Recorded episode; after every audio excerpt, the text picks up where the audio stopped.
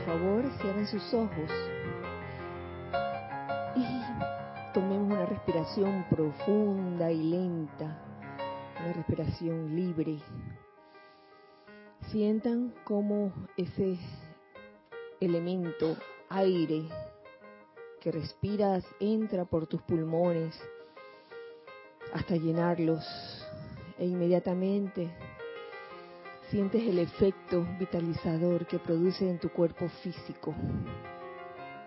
Y en este momento te haces consciente de ese cuerpo físico y de que cualquier apariencia de tensión que pueda haber y comenzamos a soltar y a liberar toda apariencia de tensión en tu cuerpo físico, comenzando por tu cabeza, tu cuello, tus hombros, tus brazos, tu tronco, tus piernas. Libérate de toda tensión y permite que la presencia yo soy fluya, que fluya su radiación, su energía, su presencia. Ahora de tu cuerpo etérico, suelta y deja ir toda memoria que te cause aflicción. Y en este momento sostén la memoria de lo que yo soy, de lo que tú realmente eres, un ser de luz.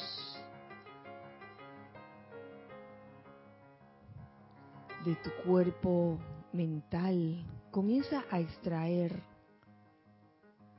de ella, de ese cuerpo mental, todos los conceptos adquiridos durante eones, conceptos que atan,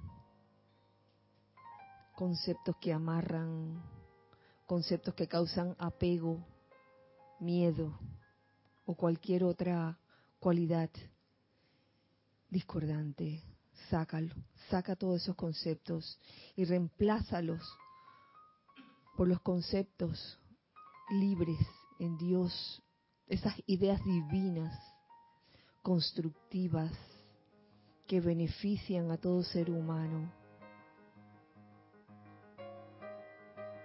Ahora, de tu cuerpo emocional, suelta y deja ir todos los sentimientos que sientes que son inarmoniosos, que son discordantes, que te producen dolor, sufrimiento. Sácalos, sácalos, sácalos de ti y reemplázalos por el único y fiel sentimiento de amor, de amor divino, ese amor divino que te hace ser tolerante y paciente con todos a tu alrededor y contigo mismo también. Ese sentimiento de amor que te produce júbilo, que te produce una felicidad perfecta, un gozo que viene de lo interno y lo manifiestas en lo externo. Y con este estado de conciencia te pido que visualices rápidamente un óvalo de luz blanca resplandeciente alrededor del lugar en que te encuentras. En el caso nuestro, alrededor de esta sede. No solo el edificio, sino lo que está alrededor del edificio, los estacionamientos, los jardines,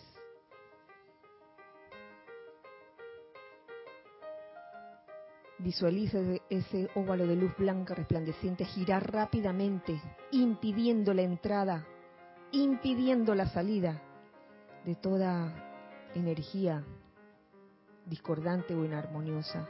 Y muy al contrario, ese óvalo de luz blanca resplandeciente se convierte en un magneto en el cual atraes bendiciones, y también en el cual irradias bendiciones y toda energía que sea constructiva, armoniosa, amorosa. Y con esta tónica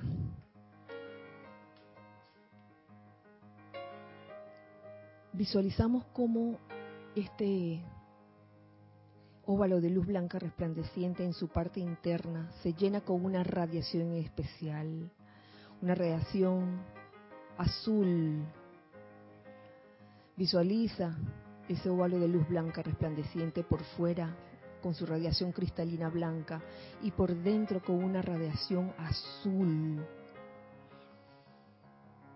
Que hace que generes toda, toda la determinación que necesitas para llevar a cabo el empeño constructivo de los maestros ascendidos. Con un corazón fuerte, lleno de amor, ese amor que te permite moverte hacia adelante y hacia arriba, siempre deseando bien. Y les pido que me sigan mentalmente en este decreto.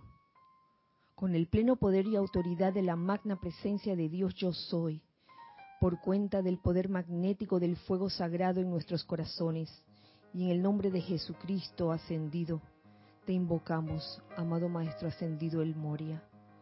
Ven ahora, ven ahora, ven ahora, envuélvenos, envuélvenos, envuélvenos y cárganos, cárganos, cárganos con tu pureza y fuerza de la luz para manifestar paz y tranquilidad en nuestros mundos de sentimiento y pensamiento y en nuestros diarios quehaceres, ahora mismo, en este instante, eternamente, por doquier.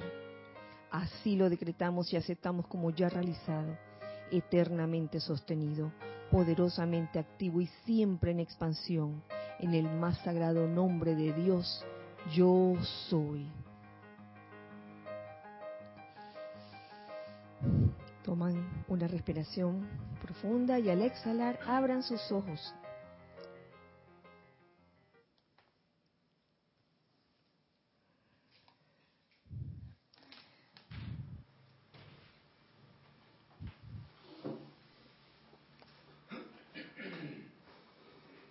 Feliz miércoles 30 de enero del año 2019 la presencia de Dios, yo soy en mí. Saluda, reconoce y bendice la presencia de Dios, yo soy en todos y en cada uno de ustedes. Bienvenidos, bienvenidos sean a este espacio los hijos del uno. Gracias, hijos del uno que están aquí en carne y hueso y pellizcables por estar aquí, por el simple hecho de estar aquí. Gracias. Gracias Giselle, gracias Ana Julia, gracias Tori, gracias Amel. Los elementales que están en el día de hoy aquí presentes. Y gracias a los hijos del Luna que están del otro lado también. Gracias por sintonizar este espacio. Si para ustedes hoy es día miércoles 30 de enero del año 2019, quiere decir que están viendo esto en vivo. Si son alrededor de las siete y media, siete y cuarenta. Si no, si lo están viendo en otro día, quiere decir que están diferido. Pero de todos modos, les agradezco. Les agradezco de corazón su presencia en el espacio. Les agradezco que lo sintonicen y que oigan esta clase. Eh, pueden participar, ya saben, hijos del uno de aquí, de allá, de todas partes. con sus comentarios, sus preguntas. Ustedes, hijos del uno que están aquí, pellizcable, les pido que participen o los pellizcaré.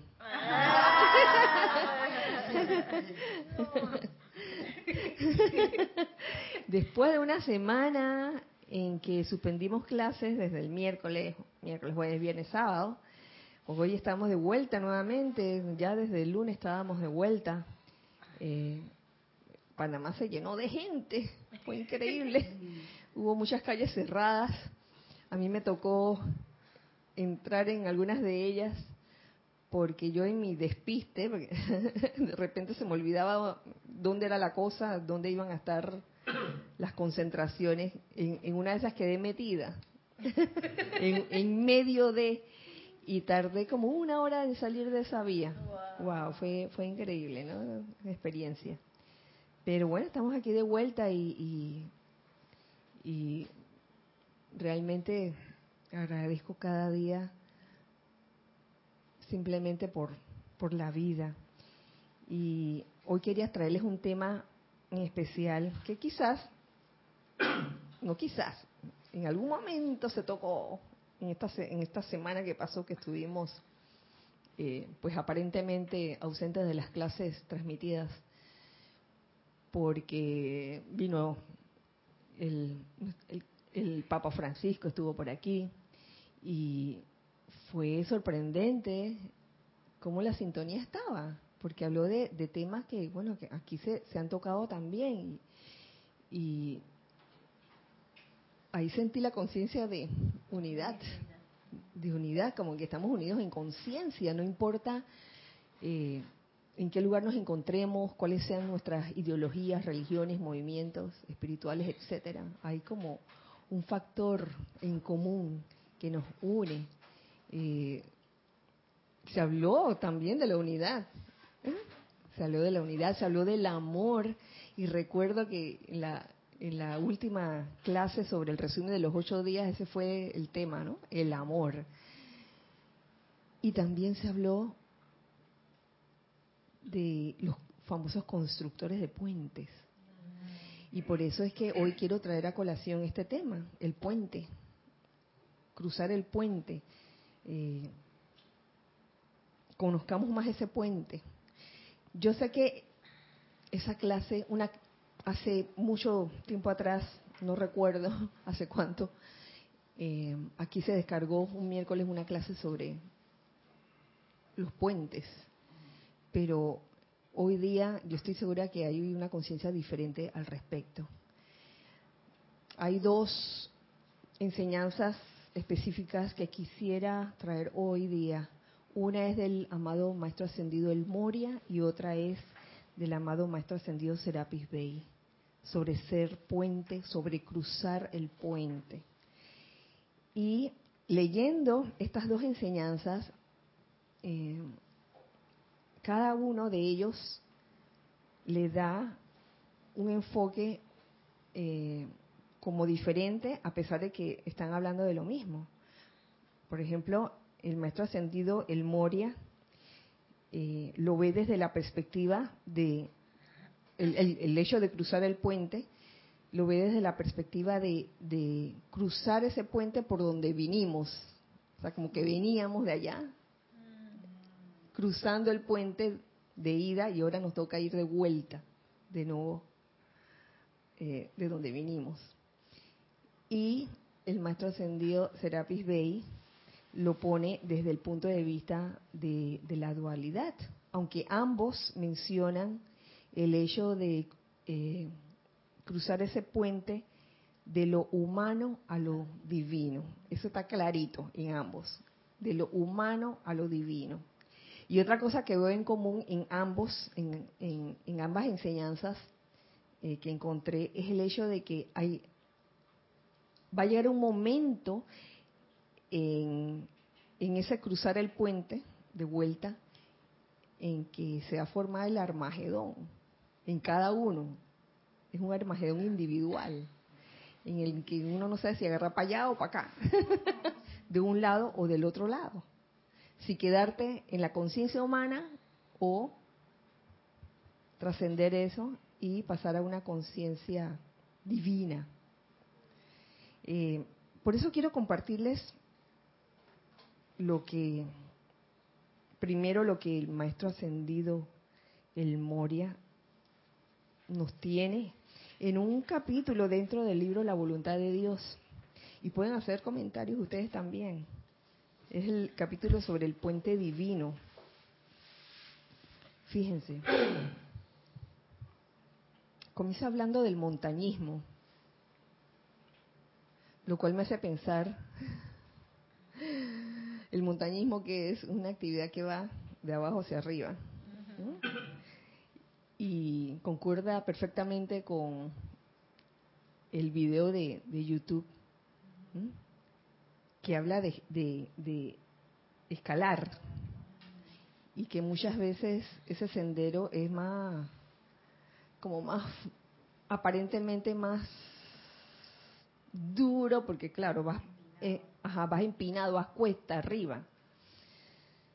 Y a veces uno, por esa pereza humana, dice, ay, no, yo me voy a andar nada más por, por aquí cerquita, sin siquiera hacer el intento de, de escalar esa montaña empinada que te lleva hacia la ascensión. Dice, el montañismo es una actividad que requiere de una voluntad firme y un corazón fuerte. De hecho, ya nos están dando eh, una clave.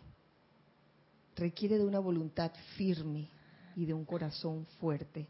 Este es el amado Maestro Ascendido El Moria diciéndonos esto. Me hace pensar también en lo que nos dicen los Maestros Ascendidos acerca de la importancia de ser amables y amorosos, lo cual es verdad. Es, importante y es esencial que aprendamos a ser amables y amorosos. Pero fíjense, se puede ser amable y amoroso y a la vez tener una voluntad firme y un corazón fuerte. ¿Sí o no? Claro que sí se puede. Eh, no basta con solo ser amable y amoroso, porque también se puede dar el caso de alguien que desarrolla mucha amabilidad y, mucha eh, forma amorosa de ser para con los demás, pero a la hora de la hora, me caigo en la primera apariencia de crisis que ocurre, ya no quiero seguir más adelante, no quiero saber más, no quiero saber más. Entonces ahí quizá faltó el desarrollar esa voluntad firme y ese corazón fuerte que se requiere que se requiere para cruzar el puente. Eso no es nada más cruzar y que voy caminando como si nada a cruzar ese puente de lo humano a lo divino. ¿Oíste? Y más que eso, mm, vayamos o no agarrados en las manos, como hermanitos, hermanos, requiere, vuelvo y repito, de un de una voluntad firme y un corazón fuerte. Cuando, cuando eh, aquí nos dice el maestro voluntad firme, no sé, estoy segura que no está hablando de la terquedad humana, que quede claro, no habla de la terquedad humana y que apunta voluntad humana, yo voy a hacer esto. No habla de, eso, de la terquedad, más bien habla de, de, ser perseverante y de, y de tener esa determinación. I will, como, como decía el maestro ascendió San Germain, en algún momento lo, habré leído, lo haré. No dije, voy a pensar, a ver si después que me jubile, entonces voy a dar clases. Si Dios quiere, yo no sé. Vamos a ver si llueve, voy. Si, si, si no llueve, voy. Y si llueve, bueno, tú sabes que yo, la lluvia y yo, como que ¿Qué pasó? ¿Qué pasó con esa determinación? La determinación que viene del corazón hace que voy a hacerlo, eso constructivo que quiero hacer. Llueve, truene o relampaguee, se caigan las paredes, pase lo que pase. Tanto se ha dicho. No es la primera vez que, que se dice, pase lo que pase. Entonces, ¿qué pasa? cuando uno se descuida y piensa de que, ay, nada más amabilidad y amoroso. No, amabilidad y amoroso y morondongo también. El, morondongo es voluntad firme o determinación y corazón fuerte. Es lo que se requiere para cruzar ese puente. Que también el corazón fuerte, eh, a veces se piensa de que, que el corazón fuerte es como algo duro, que está duro, que, que no siente nada. Y no es eso, sino que a pesar de que las cosas estén pasando, el corazón fuerte se ancla en la armonía. No importa que eso puede ser que, que, pasó algo muy feo, no sé qué, en la parte externa, que no sé qué, y, se, y están pasando cosas que aparentemente son malas o discordantes o qué sé yo, pero que ese corazón fuerte lo que tiene es que se ancla en el amor, en la felicidad, pase lo que pase. Porque a veces se puede creer que ese corazón duro, que no llora, que no, no siente nada, y no es así. Todo lo contrario, mantiene la armonía, pase lo que pase, porque de ese corazón fuerte y de esa armonía dependen muchas cosas. Claro, buen punto, este, Nere. Y no se está diciendo aquí que no se puede llorar. Claro que se puede llorar pero es el corazón fuerte lo que nos permite salir adelante. Y luego de enjugarse las, las lágrimas, oye, Vamos a seguir para adelante con este empeño de los maestros ascendidos. Pase lo que pase. No importa que hayan cualquier cantidad de, aparentes impedimentos, que esos impedimentos precisamente ocurren para que uno desarrolle esa, esa determinación, esa voluntad eh, firme y ese corazón fuerte. A ver, Flores. Sí que con el comentario de Nere pensé también en la definición de un corazón fuerte desde el punto de vista del ejercicio y de los atletas. Que si uno tiene un corazón que no o un cuerpo que, uno no le ha dado ese desarrollo cardiovascular a través del ejercicio regular, uno no puede hacer nada y se cansa con cualquier cosa. Sube una escalera y ya uno se está muriendo. Entonces, ese corazón fuerte le va a permitir a uno hacer cosas que generalmente la gente que no se ejercita no puede hacer. Entonces pienso en eso, es la práctica, la aplicación, la meditación, todas estas cosas que, que le van desarrollando a uno ese corazón fuerte que es algo que se cultiva y se desarrolla, no es algo que ya tengo corazón fuerte, sino yo, yo veo eso, ¿no? Como que si yo no me ejercito en ese sentido, mi corazón se queda como si alguien, como alguien que no hace ejercicio y cuando venga el momento de la necesidad no puedo ni correr. Así es, así es. Eh, por eso aquí le veo el valor a lo que llamamos dentro de la enseñanza la famosa aplicación diaria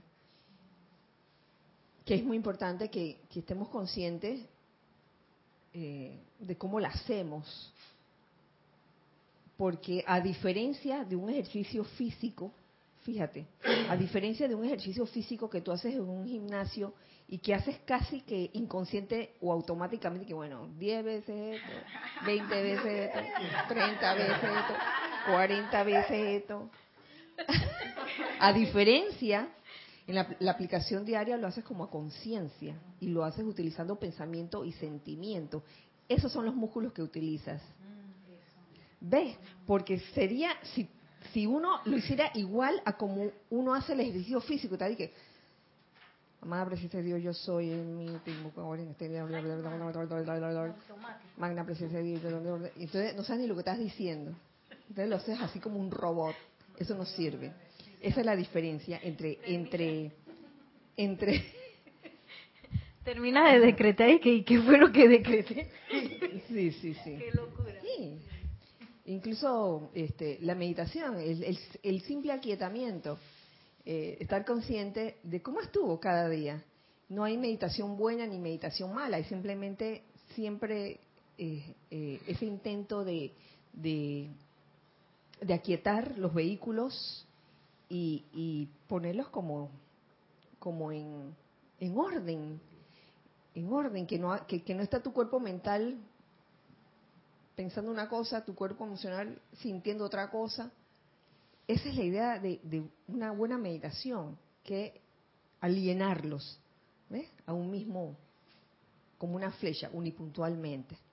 Esa es la idea de, de una buena meditación. No importa la técnica que uses realmente. Aquí utilizamos una técnica muy sencilla, eh, la recomendamos, pero sabemos que hay muchas técnicas y no prohibimos a nadie de que es prohibido que uses esta, tienes que usar la otra. Así que, ¿tú querías decir algo, Nelson? ¿Cómo no? Que causalmente eso es la aplicación, pero de manera autoconsciente. Porque ahora que estabas hablando del ejercicio físico, y haciendo la, comparación con, la aplicación, me he encontrado con, ahora que estoy incursionando en eso, de que hay coach que, de ejercicio físico, que dicen, tú tienes que estar consciente de cómo tú estás moviendo tus músculos. Oh, tienes que estar consciente del músculo que estás moviendo para poder caer en la cuenta de que ese es el músculo que quieres desarrollar. Y que la cuestión de las repeticiones y, eh, que cumplir con 12 repeticiones, 13 repeticiones, eso no llega un momento que no lleva nada a la gente, sino que y ves que pasan seis meses y no hay resultado, porque estás nada más por la repetición, estás por la cantidad, pero no por la calidad. Claro. Y entonces eso es lo que pasa acá también, que el maestro Señor San Germain casualmente habla de eso, eh, autoconsciente en la aplicación, que, se, que, estés consciente de lo que estás haciendo. Y, y, no de que, que decreté como ya dijiste, y, de repente ah, terminó el decreto de que, eh, y, listo, y, ah, ya, ¿y qué pasó en el medio? O medité y, me fui para el, ¿cómo se dice aquí? Los cielos Sushita. Y después ni me di cuenta que estaba por ahí y regresé. Y eso es el punto que, que... Y también cuando voy a la vida diaria, estar consciente de, de quién yo soy. Y no perderme por ahí y, y hacer esa aplicación consciente en la vida diaria también. Así es, Nelson. Gracias por traerlo. traerlo. Eh, el hecho de que el ejercicio físico ahora está teniendo como una nueva dimensión, hacer más conscientemente las cosas. Es que es la gente la que no sigue las instrucciones y cae en eso. Y cae en la rutina. Y cae en la rutina, así es. Exacto, exacto. Eh, en verdad debería ser todo integral, ¿verdad? Todo, todo hacerlo conscientemente, hasta los ejercicios físicos. Así que gracias, gracias por haberlo traído, porque eh, en realidad yo traía la situación en que el ejercicio físico se hace rutinariamente, casi sin pensar. Y es como tú dices, cuando se hace así sin pensar, no estás consciente de qué músculo está trabajando o, o qué está favoreciendo o no.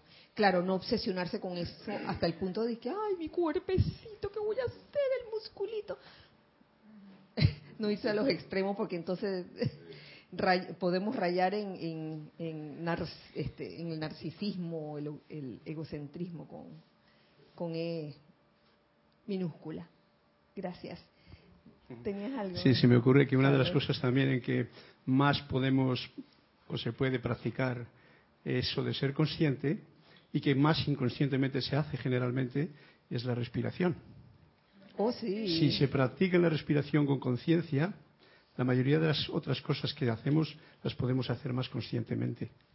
Y eso es un punto muy sutil. Ese también es un punto importante porque yo recuerdo haber dicho hace tiempo atrás que a mí me pasa a veces, y lo admito, a mí se me olvida, se me olvida, no sé si, si estaba respirando o no, hay ciertos lapsos de tiempo, no sé si les ha pasado a ustedes, creo que tú me dijiste que a ti te pasaba Sí, que y una vez vi en internet un artículo acerca de eso, que habían detectado que las personas estaban mucho tiempo en computadoras o en, ese tipo de dispositivos, a veces pasan momentos sin respirar, se les olvida respirar. Así como uno deja de parpadear también, así mismo uno deja de respirar y que nuestra respiración se ha vuelto más superficial. Sí. Entonces, yo he caído en esas lagunas que duran como, no sé cuánto durará, pero entonces cuando me hago consciente que, ay, debo respirar y tomo la bocanada de aire, ay, siento como que me vuelve la vida. No sé si te pasa a ti. estoy tratando de hacerme más consciente de la respiración y, hacer y tratar de que mis respiraciones sean profundas, lo más que pueda, lo más que pueda, porque es una sensación como plena cuando uno siente que el aire ha llenado todos tus pulmones y no parcialmente los pulmones. ¿Alguien quería decir algo más?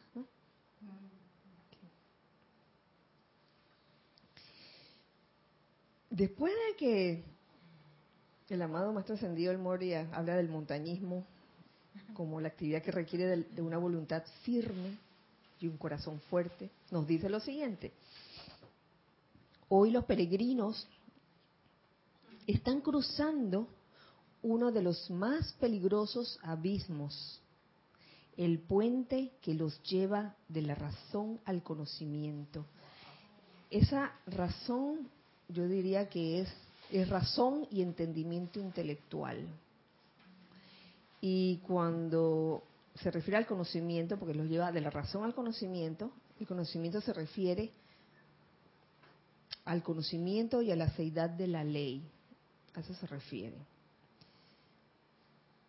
Y es uno, y, y, lo pone así, hoy los peregrinos están cruzando uno de los más peligrosos abismos ¿Qué quiere decir eso? Que si te descuidas,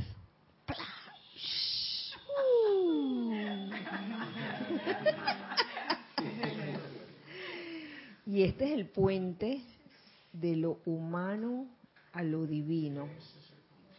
Ese es el puente. Eh, y aquí también menciono una cosa que escuché ayer en la clase última, la de Carlos, que no se trata de convertirse en un salvator mundi y de que bueno ¡eh! Aquí está el puente, vengan, crucen todos. Porque cada uno tiene que cruzar el puente.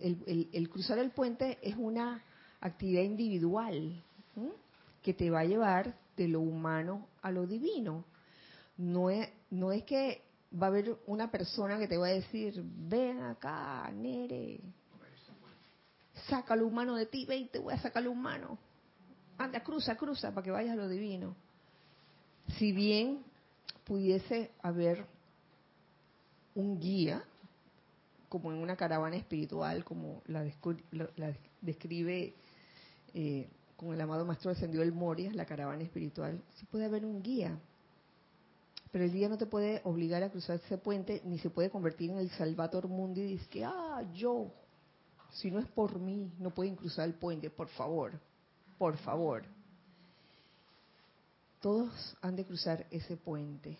Y es una cruzada individual, a pesar de que, de que en un momento dado pueda haber una especie de empeño grupal, pero a la hora a la hora va a ser individual de cada uno.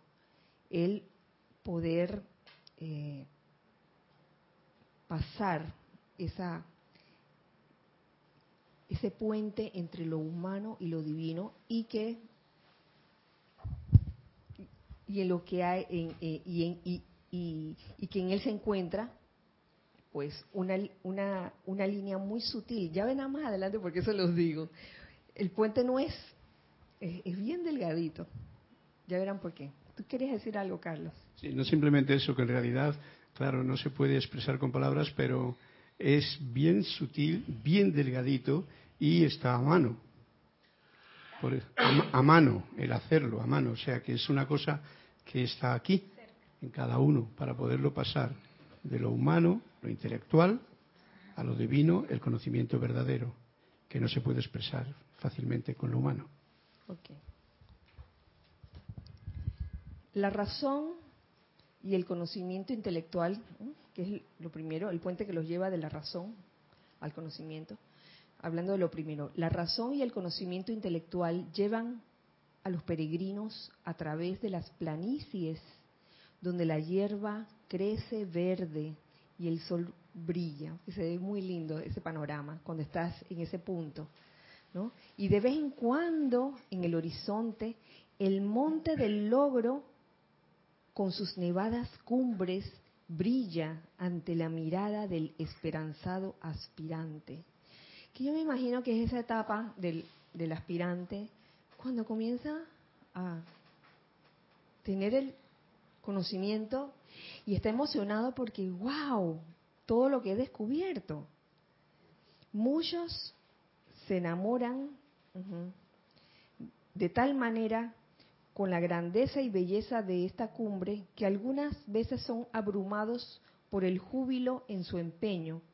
Sin embargo, solo la invisible, pero siempre presente mano de Dios, conoce el sendero peligroso entre su feliz trayectoria actual y esa del monte del logro. Porque desde ese punto, del punto de la razón y del conocimiento intelectual, claro que todo se ve bonito y es muy lindo, es muy lindo cuando ves que todo está escrito. Ay, todo está escrito, nada más tengo que buscar y seguir las instrucciones. Pero no se trata de eso. Lo que está escrito es muy lindo, es cierto, y es muy útil, pero no se trata de seguir ciegamente las instrucciones, se, trata de leerlo y aplicarlo en tu vida creo que el lunes escuché, creo que te lo escuché a ti, Irina, que hablabas de, de una cosa es la teoría y otra es la práctica. Y, hay veces que nos comportamos muy teóricos y a la hora de la práctica, la práctica está ausente. Y no hay necesidad de condenar a nadie por eso, no es cuestión de condenar, de que mira, este habla, habla y no practica. No está en uno el ver lo que el otro está haciendo, sino en lo que uno está haciendo. Si en verdad lo que uno está diciendo o, lo que uno está enseñando, uno lo está practicando. Y como les decía en alguna clase pasada, suele haber un desfase en eso. Que muchas veces se habla de, un tema especial, pero en el presente presente que se está diciendo eso, a lo mejor no se ha realizado en 100%. La idea no es quedarse allí, no es quedarse allí y que, bueno, porque es que está bien eso, pero no puedo, no puedo. Sí puedes, sí puedes. Con una voluntad firme y un corazón fuerte, sí lo puedes hacer. Cruzar ese puente de lo humano a lo divino. Lo que pasa es que a veces no nos da la gana. Por lo menos hacer el esfuerzo y tratar. Esta es la escuela del tratar. Esta escuela, que es la, la escuela de Serapis Bay, es la de tratar una y otra vez con ese con esa voluntad firme y con ese corazón fuerte. No importa lo que pase. Trata, te caíste, límpiate las rodillas y levántate de nuevo. Trata, trata, trata y no te rindas. Y es una enseñanza clara que nos trae nuestro amado Maestro Ascendido Serapis Bey. Entonces es muy lindo cuando todo está escrito. Eso es parte del sendero. Es parte del sendero, oye, tener acceso a toda la, enseñanza que han descargado los maestros ascendidos, que es una gran bendición, una gran bendición tratándose de, de estos hermanos mayores nuestros, que son los maestros ascendidos, que fueron en algún momento seres no ascendidos y que pasaron las mismas penalidades, las mismas cosas que nosotros, por no decir metidas de pata, pasaron metidas de pata. Sí, pasaron metidas de pata cuando eran seres no ascendidos. y grande, dicen por allá atrás. Metida de patas y grande. Y, y yo creo que eso los hizo ser más humildes. Y es lo que también nos enseña a nosotros la vida cuando se nos presentan estas, estas situaciones en las que uno no sabe si irse para la parte humana o irse para la parte divina. La parte humana sería, por ejemplo, en una situación, cualquier situación caótica, eh, irse a la desesperación, eh, criticar, por ejemplo, condenar, eh, irse por el miedo, por la vía del miedo. Eso sería un ejemplo de, tomar una decisión con conciencia humana. Pero tomar una decisión con conciencia divina, eso es poner el pie en el puente ya. En ese momento lo estás poniendo, que es cuando dice nada. Esto que está pasando, mira, magna presencia, yo soy, asume el mando y control en esta situación. Y no permito que, que las circunstancias me, me, me hundan o me, o me achicharren. No, no permito eso. No lo permito.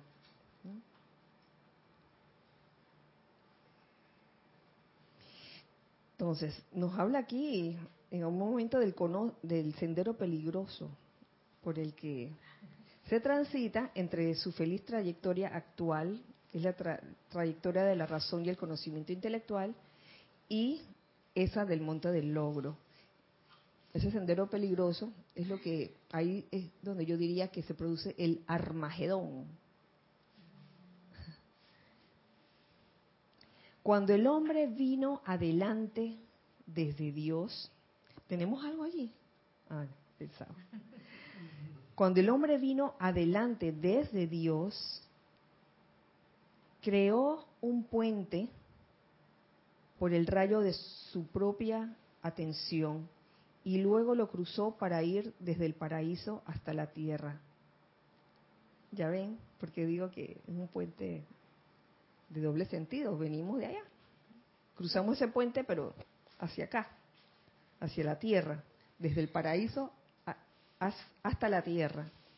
Después del descenso, la mayoría de los hombres olvidaron su origen divino porque ese parece ser una característica de cuando uno baja al plano de la forma. Todo lo que había prometido detrás del velo y antes de cruzar el puente del paraíso a la tierra, todo eso al llegar al plano de la forma se olvida. ¿Cuál Pinocho? ¿Cuál Pinocho que De que, ay, el papá del Pinocho, mira, mijito, ve directo al lugar este, no te juntes con los amigos, no sé no te detenga. Y Pinocho, eso fue lo que hizo. Y Caperucita Roja también lo hizo. Vaya directo a llevarle la canasta a la abuelita. ¿Qué pasa? Se le aparece el lobo para distraerla y, la caperucita dice, ah, vamos, vamos con el lobo. Y eso nos pasa a menudo. Se, nos olvida cuál era nuestra nuestra meta, qué fue lo que vinimos a hacer aquí y comenzamos de que, ah, vamos a la rumba y no sé qué. No estoy diciendo que es malo ir a, bailar o nada de eso, por favor, por favor. Que aquí nadie está vestido así, de que con la sotana y nada de esa cosa. Eh, oye, yo tengo un amigo que es cura, se graduó conmigo, en, estuvo conmigo en primaria y en secundaria, y es cura aquí, aquí en Panamá, y le tomaron un video esta semana, esta, la semana pasada bailando, de lo más rico él, ¿no? Y decía, no porque lleve una sotana tiene que ser serio y amargado. Decía, decía, decía el, el subtítulo. Y me encantó verlo, me encantó verlo bailando, porque yo lo conocía él. O sea, favor, fue, fue mi, mi compañero de, de, no, fue mi compañero de secundaria y era bien, era bien, bien parrandero.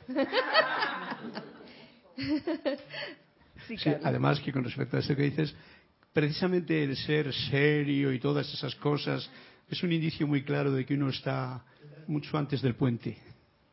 Ah, bueno, sí. o sea, que no está pasando ningún puente, que no está en lo divino, por mucho sotana que lleve. Sí, sí. Sin embargo, la alegría, el júbilo, el entusiasmo, todo eso es parte de que está uno yendo para allá. Yo no sé de dónde salió ese, ese concepto mental de que alguien que entrara al sendero espiritual tenía que comportarse de cierta forma. Yo no sé de dónde salió eso, porque hasta yo lo creía. Hasta yo lo creía, que uno tenía que estar y que...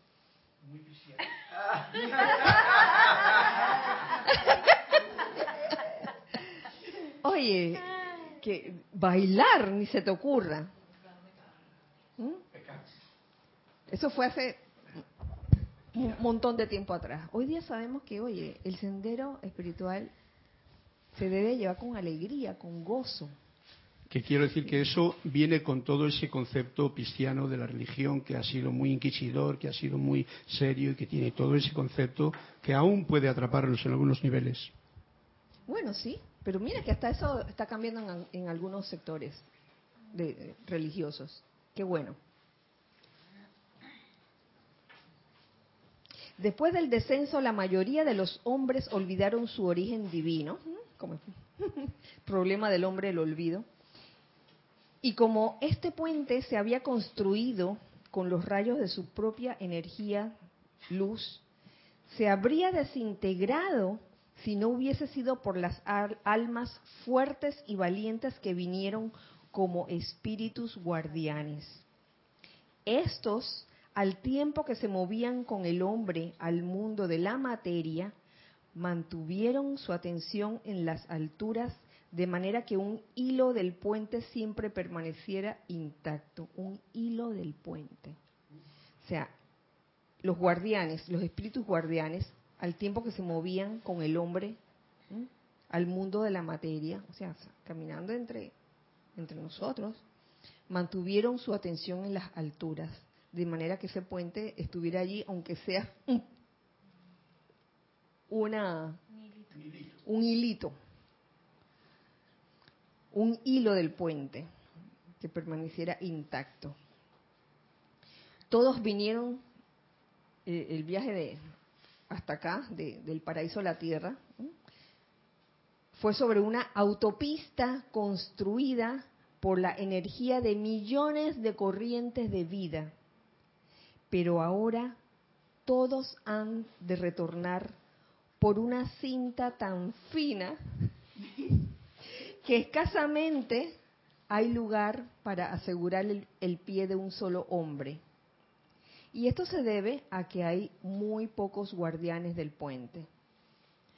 ¿Quién es uno, quién es uno de esos guardianes del puente? El bueno, aquí, aquí menciona al maestro ascendido Serapis Bey. es el guardián de este portal en los planos internos a través de las actividades del cuarto rayo. Parece. Maestro ascendido Serapis Bey es guardián de este portal. Y por eso creo que todo el ejercicio de las siete iniciaciones, fíjate,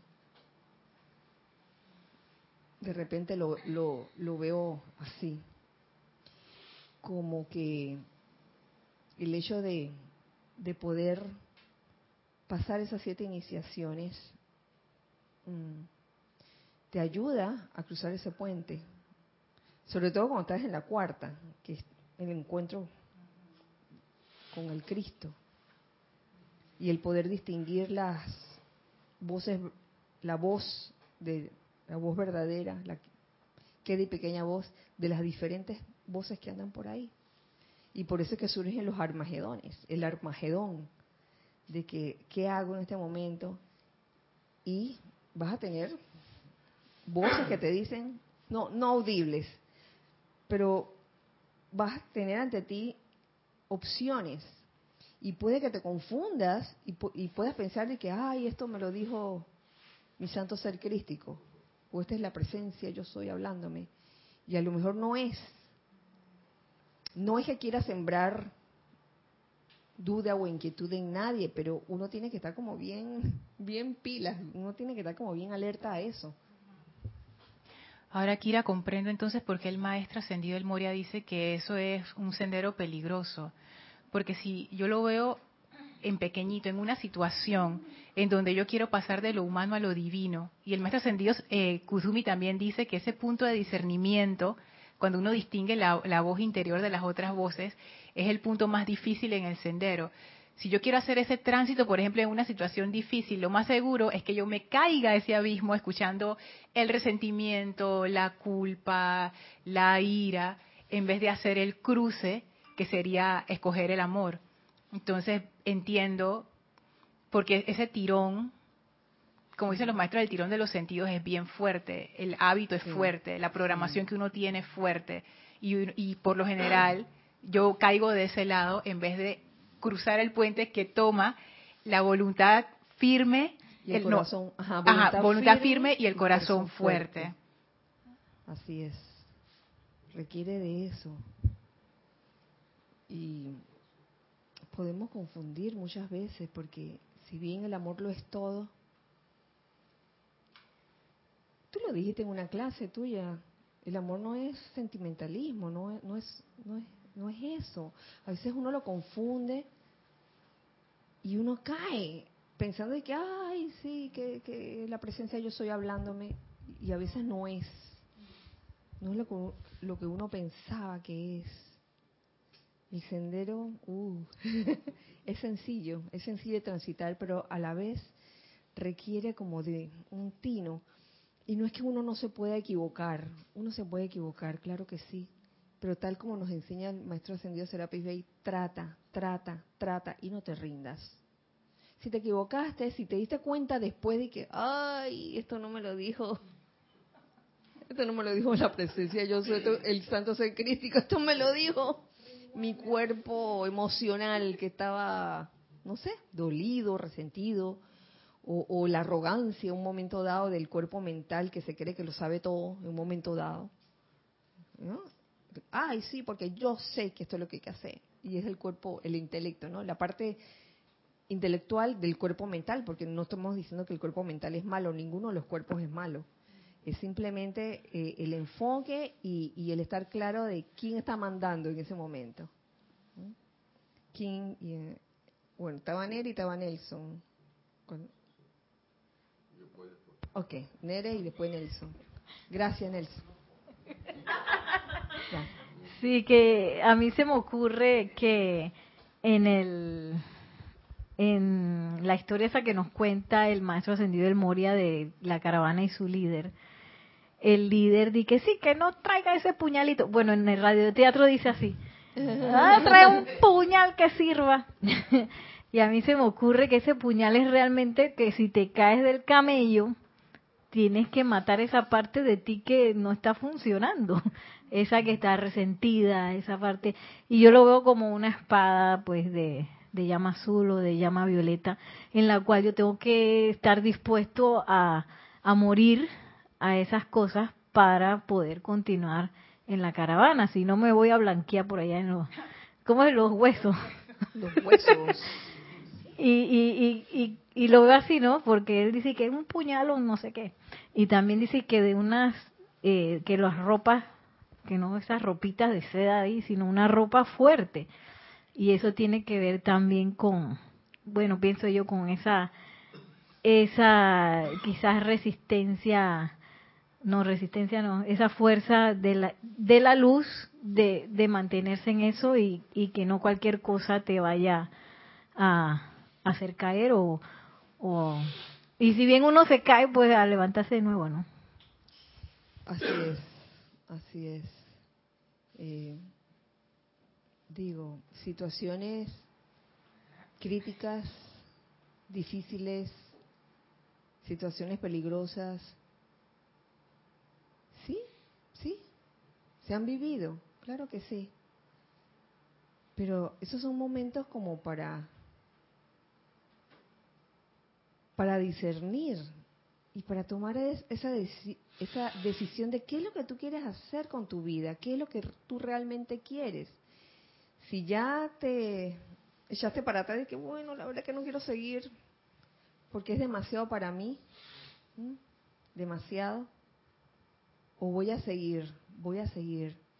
Y, y en algún momento te lo oí mencionar, Lorna, de que cuando uno necesita como esa fuerza para seguir adelante, tal vez no en esas palabras, sino es, algo, es una interpretación que yo le estoy dando a algo que tú dijiste en los ocho de oración. Lo que necesitas es, es algo más allá que algo humano necesitas una fuerza que va más allá de lo humano. Invocar a los maestros ascendidos, invocar a los, seres, a los seres de luz, conectarte con la presencia yo soy. Esa es la magia. Eso es magia. Necesitamos magia. No necesitamos lo que ocurre normalmente en, en términos humanos, o a punta de voluntad humana. Necesitamos algo que como que trascienda eso para poder eh, lograr poner un pie en ese puente, aunque sea un hilito, poner un pie en ese puente y, hacer de que como los, los ciertos acróbatas que, que, cruzan de que la soga, que van de no me acuerdo una película que vi hace, hace tanto que, que el, chico fue bien osado y puso una soga en, las, torres gemelas y la cruzó. ¿Ustedes la vieron? De la vida real. Y de la vida real. Y toda la, enseñanza, el aprendizaje que, había en esa película, porque no era nada más cruzarlo, todas las, las reflexiones que él tuvo, interesantes. Nelson, gracias. Que precisamente cuando uno ve esos puentes precarios y ese que puso él mismo, que puso, puso su soga ahí, si uno no tiene equilibrio, no lo va a pasar.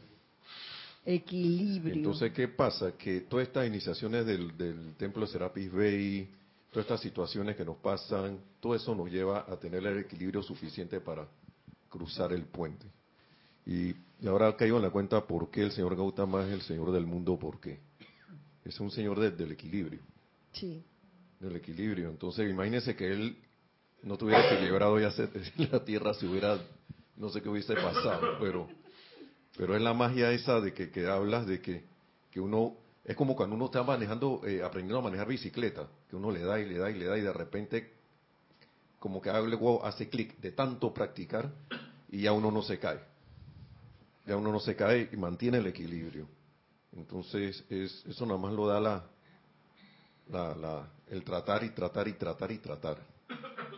Claro que uno se va a caer, pero ah, yo creo que la presencia de yo soy es esa vara inmensa que usaba él para pasar el que nos ayuda a sostener ah, el la vara, la vara. Pienso yo, esa es una ocurrencia que se me acaba de ocurrir.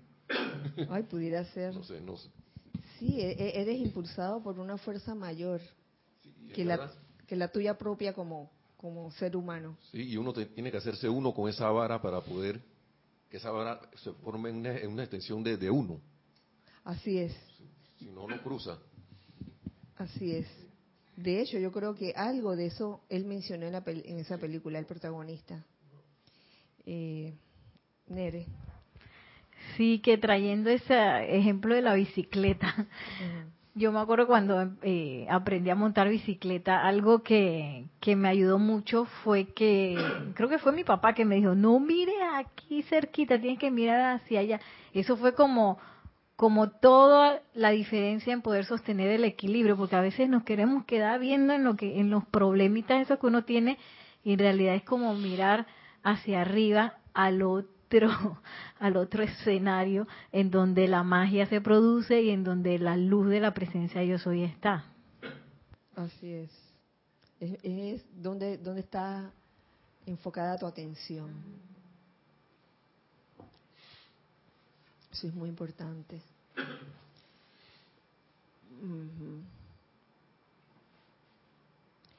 Nos sigue diciendo el amado más trascendido, el Moria. De la razón y el entendimiento intelectual deben hacer un conocimiento y una seidad de la ley. Uno va de la razón y entendimiento intelectual va hacia el conocimiento y seidad de la ley, de lo humano a lo divino. Entre los chelas se encuentran algunos que pusieron la razón de lado, tas, y se aventuraron osadamente al puente, valientemente poniendo sus manos en las manos de los guías invisibles y avanzando con fe. Los fuertes vientos de la duda, el miedo y la incertidumbre soplarán. Cuando pases ese puente con la vara y que se imaginan el, el viento que shhh, y uno de que esos fuertes vientos, vuelvo a repetirlo, son la duda, el miedo y la incertidumbre. Soplarán. Y el puente oscilará sobre el abismo, pero no hay retorno.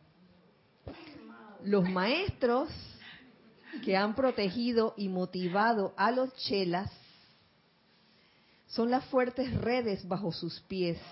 Ah, qué bueno. Gracias. Gracias, Padre. Ven, uno se puede equivocar, caerse por el abismo, pero de ahí levantarse de nuevo y otra vez, otra vez. Al- Hay al- que caer hasta con estilo, porque yo recuerdo que lo- en el circo, en el circo caían con estilo cuando terminaba la presentación. Ah, sí. Caían con todo el estilo del mundo. Bueno, a veces no tanto con mucho estilo, ni modo.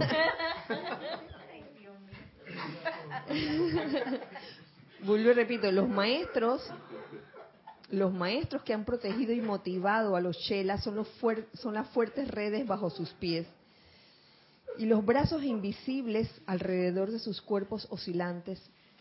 O sea, los maestros son las redes bajo sus pies y también los brazos invisibles alrededor de sus cuerpos oscilantes, fortaleciendo la fe y la confianza dentro de sus seres. ¿Qué les parece? Entonces, esos fuertes vientos, me atrevo a decir que casi todos hemos sentido esos fuertes vientos de la duda, el miedo, la incertidumbre. Ayer, te- ayer martes, también te escuchaba, César. Tú hablabas de la duda en un momento dado. Y decía, oye, eh, es malo dudar. Es malo dudar. No, no es malo dudar. Tener miedo, eh, sentirse en la incertidumbre. D- Digamos que el, el asunto está en quedarse allí, en la duda, en el miedo y en la incertidumbre. Tenerlo allí presente y dejar que eso crezca dentro de ti. Ahí es donde está la cosa. Cuando la duda, el miedo y la, incertidumbre crecen, crecen y crecen. Y, y en ningún momento tratas como de, de, ahuyentarlo, de transmutarlo con todas las, las herramientas que tenemos. Entonces, una duda gigante es cosa seria, les voy a decir. Y un miedo gigante también.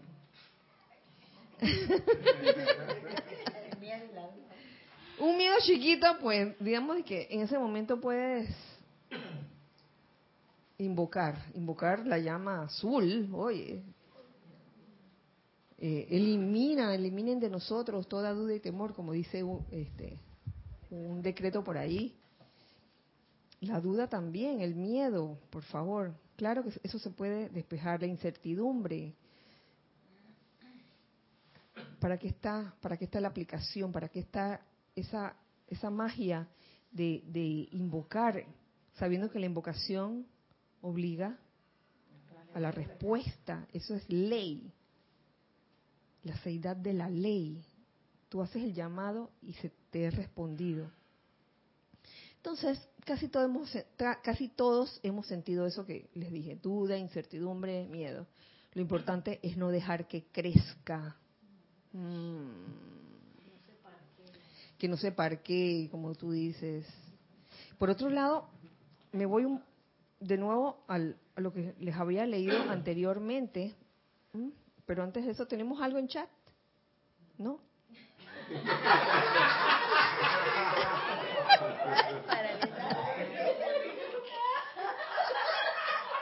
Perdón, confusión. bueno, ok. Cuando les hablaba de, que de que el maestro ascendido Serapis Bey es el guardián, es el guardián de este portal en los planos internos, me acordaba yo de los dones del Espíritu Santo, del rayo blanco, constancia y aguante espiritual, que yo siento que está íntimamente ligado con la voluntad firme y el corazón fuerte. La constancia y el aguante espiritual, no importa lo que ocurra. Constancia en eso que estás haciendo constructivo, constancia en amar, no que hoy te amo y mañana te odio porque dijiste algo no me gustó, por ejemplo. O porque hiciste algo que no me gustó, ya dejé de amarte. Entonces, ¿En qué quedamos? De constancia en todo y aguante espiritual. ¡Wow! Y conforme uno va transitando ese sendero y, va poniendo los pies en el puente que chas, chas, y se va achicando el, el ancho del puente se va haciendo cada vez más angosto. Necesitas ese, ese, ese aguante espiritual que parece mentira, pero te lo da la serenidad, la serenidad, ese aguante espiritual, para que no importa lo que pase, sostenga la, la armonía, haciendo de tu corazón un corazón fuerte, amoroso pero fuerte. Señores, esta es la clase de hoy porque vamos a seguir la otra semana. Porque lo que sigue es largo. Yo quería decir algo. Ajá, claro. Porque todo el mundo sabía. A ver, a ver, ahora sí.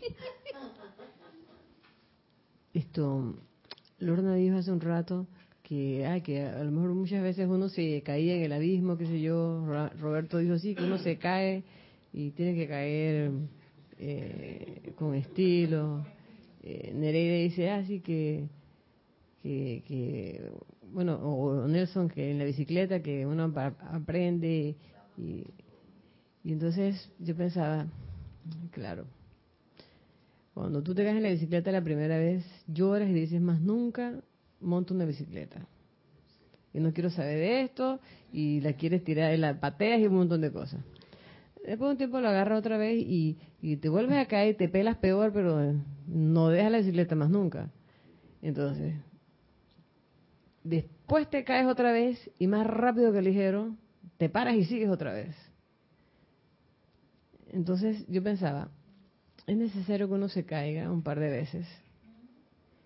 Las primeras veces va a costar más trabajo, nos va, vamos a demorar un poco más en recuperarnos, pero a medida que las cosas nos pasan una y otra y otra y otra vez, la recuperación es más rápida.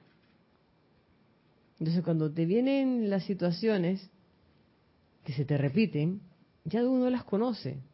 Y como uno las conoce, no quiere decir que no te duelan. Quiere decir que dice, ah, ya sé por dónde es esto. Me levanto de esta manera. Y pensaba, ¿y qué pasa entonces con aquel que ve eso como una falta de, de sensibilidad? ¿Qué pasa con el que dice, ah, no, esa recuperación tan rápida me parece extraña?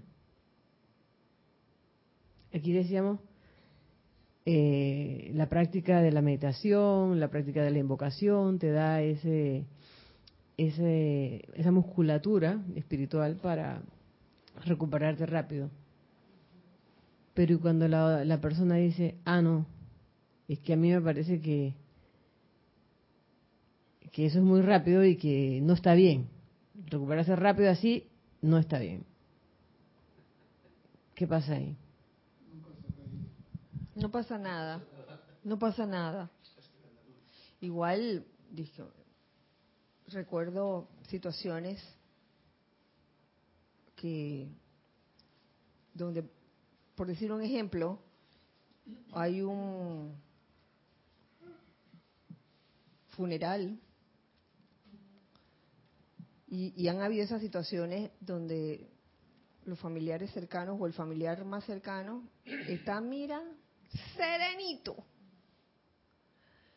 Y el que no entiende eso comienza a ver esa situación y dice, ay, se ve que no le dolió que se le muriera su esposo, su hijo, su no sé qué, ah, se ve que no le dolió, mira que no está llorando. Por favor. Digo, eso no, eso no es razón para, para criticar ni evaluar a nadie, es simplemente el, el, ritmo de cada quien, el, el estado de conciencia de cada quien.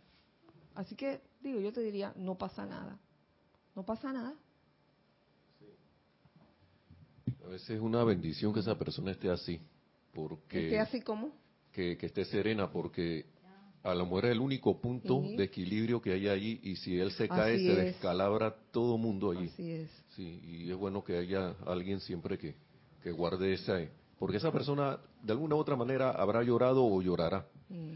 pero como que guarda el equilibrio en ese momento y, la, sobre todo en estas ceremonias y hace como que la cosa pase más serenamente.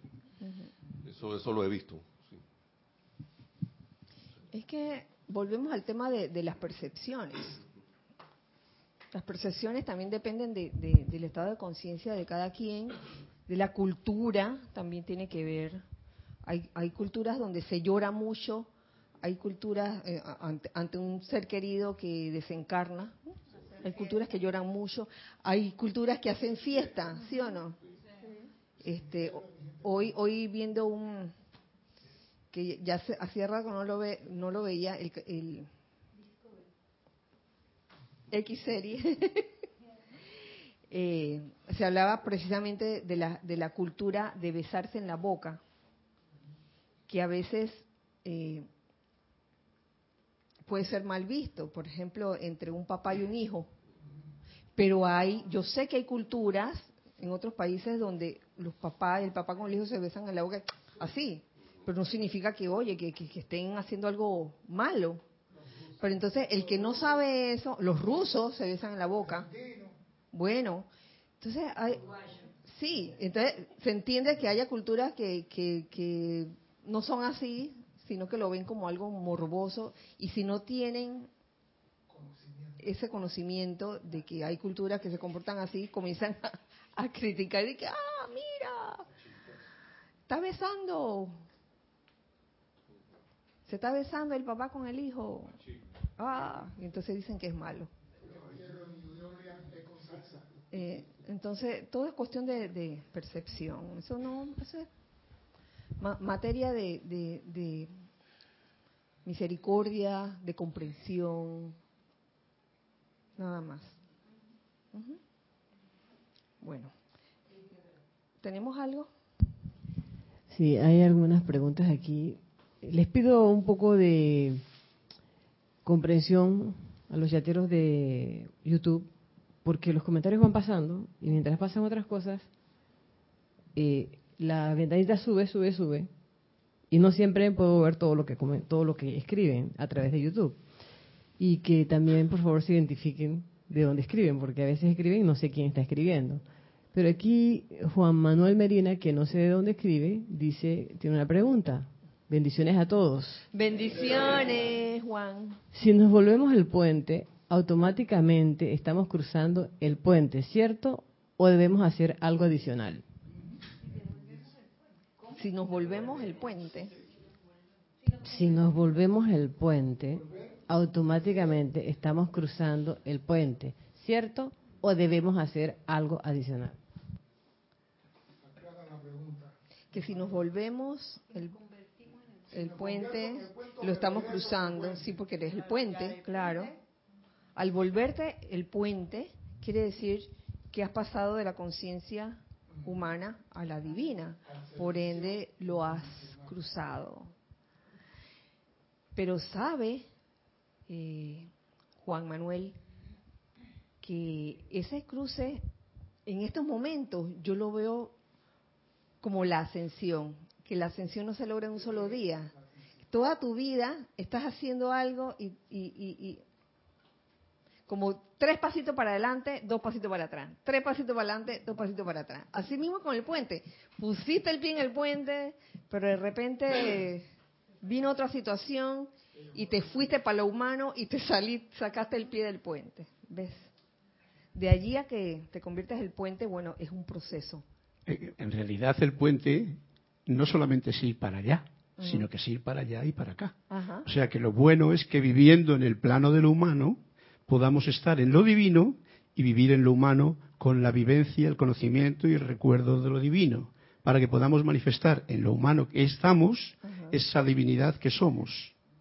Totalmente de acuerdo, porque eso es lo que venía en la, la siguiente clase y lo que nos decía, voy a adelantar un poco, porque hablan de la conciencia como, como la habitación.